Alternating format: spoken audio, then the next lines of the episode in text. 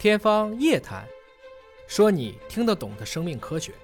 天方夜谭，说你听得懂生命科学。各位好，我是向飞，为您请到的是华大基因的 CEO 尹烨老师。尹老师好。向飞同学好。现在大家阅读的习惯，很多人是在电子屏幕上，嗯手机上、Pad 上，甚至是就电脑上啊，就上班下班都是对着一块屏幕。对，真正端起一本纸质书来阅读的人，现在还有多少呢？不知道大家还有没有这样的习惯啊？尹烨老师现在还有看纸质书的习惯吗？我一直看纸质书，从来不看电子书。你没有电子书吗？看漫画有的时候会看电子的，但是哦看、看这种文字版的书，我几乎不看电子，嗯，为什么？你的选择是什么呢？不适应。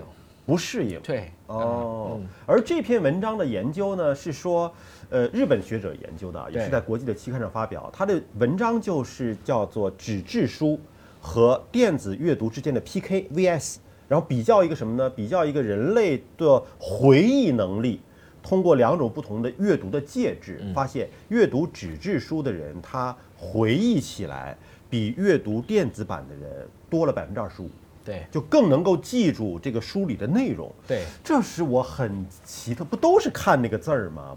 在电子版上和在纸板上有什么样的区别啊？对尹老师帮我们分析分析。其实这个 Kindle 嘛，大家很多拿这个啊，对因为同样是电子书，大家想选一个对眼睛这个伤害少一点啊，的它要选这种自发光的啊这样的，要比这种直接刺激的要好。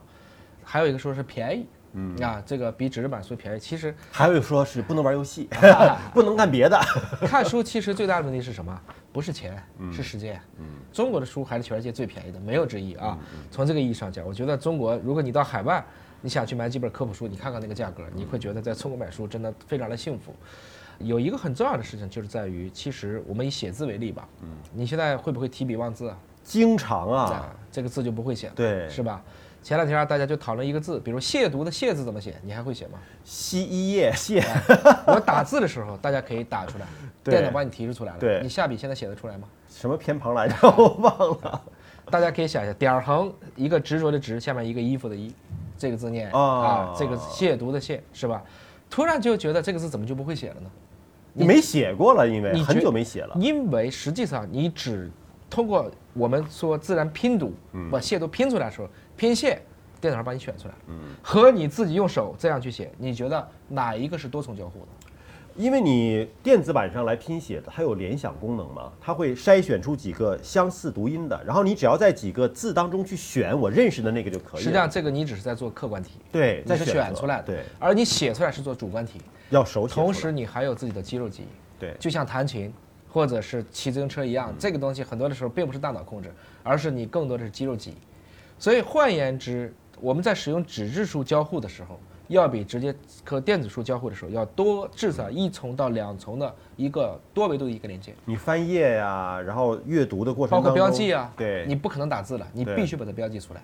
所以在这个过程中，人类实际上是不能只通过大脑去解决这所有的问题的。嗯，啊，最近有一本书对我的这个影响非常的深，叫做《复杂生命的起源》。它讲了一句话：如果我们只研究信息而不考虑能量，嗯，我们是研究不明生物的。我们最近也过分的放大了基因的作用，而忽略了它基因背后的生物信息学背后带来的物理和化学这些本质的东西，这也是我们要去反省的。反过来讲，如果我们单一的大量的只是通过眼睛去获取知识，而忽略了我们的眼耳鼻舌身意六位一体的配合，我相信就会产生今天这样一个结果。其实这也对我们很多儿童的教育提供了一个小的贴士啊，就是我们的教育的时候不能说只是我说你听，嗯或者说网课啊，就你对你看屏幕就可以了。它其实是需要一种多维度的人的多种感知综合到一起，孩子的记忆力会更加的深刻。是啊，啊，我们现在呢，其实，在很多的这个成熟的科技公司，已经开始逐步的不准再使用 PPT 来汇报内容了。嗯，为什么？就是看一页纸嘛，你内容都在上面，对，你几乎不用记，我对着念也行，是吧？我只要眼睛好，夸一眼看课。第二个问题是在于，它章和章之间可以没有逻辑的，嗯，而你写一篇文章，我们现在都是要求两页纸说清楚，这里面是要有逻辑的，嗯。啊，这个过程中就不能说你随便想到哪儿就写到哪儿了。所以换言之，人类连续思考对文字的应用能力、写公文的能力，这其实都是现代人非常稀缺的能力。嗯，这也是希望大家能够在未来在职场再更进一步，能够去做到的一点。所以真的有时候做 PPT 呢，你就甚至字儿少图多啊，看图说话也可以。但如果说真的写一篇论文，它的逻辑前后的依存关系、互相印证，那那是需要认真的、更仔细的思考的。有时候发现看图说话就不太动脑子了。对。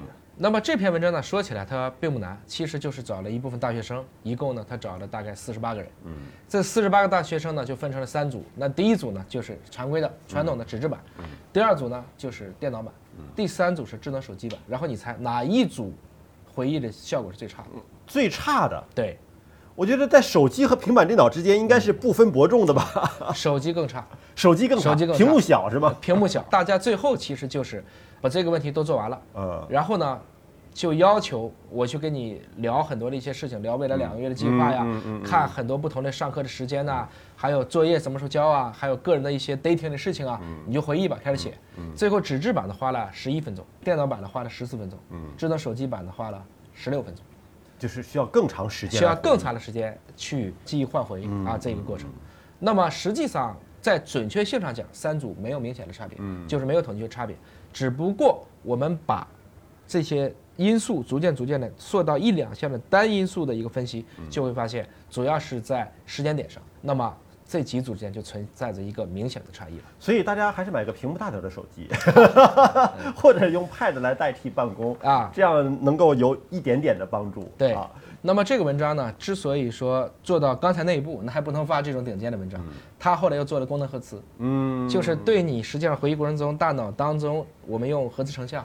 来看哪个区域你受到了更活跃的一个标志，嗯，那实际上呢，也就是说你在回忆的过程中，你会发现，在特定区域，比如说血流增加，就意味着这个地方能量代谢增加，嗯，也就意味着它被活跃了。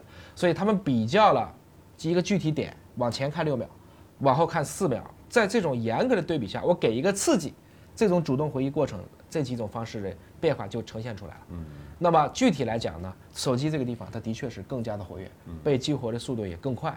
从这个意义上讲，也就证明我们整个在这个过程中，通过纸质版去回溯这个过程呢，它的各方面参与的功能更多。比如说，它的语言中枢明显被调动的更活跃一些。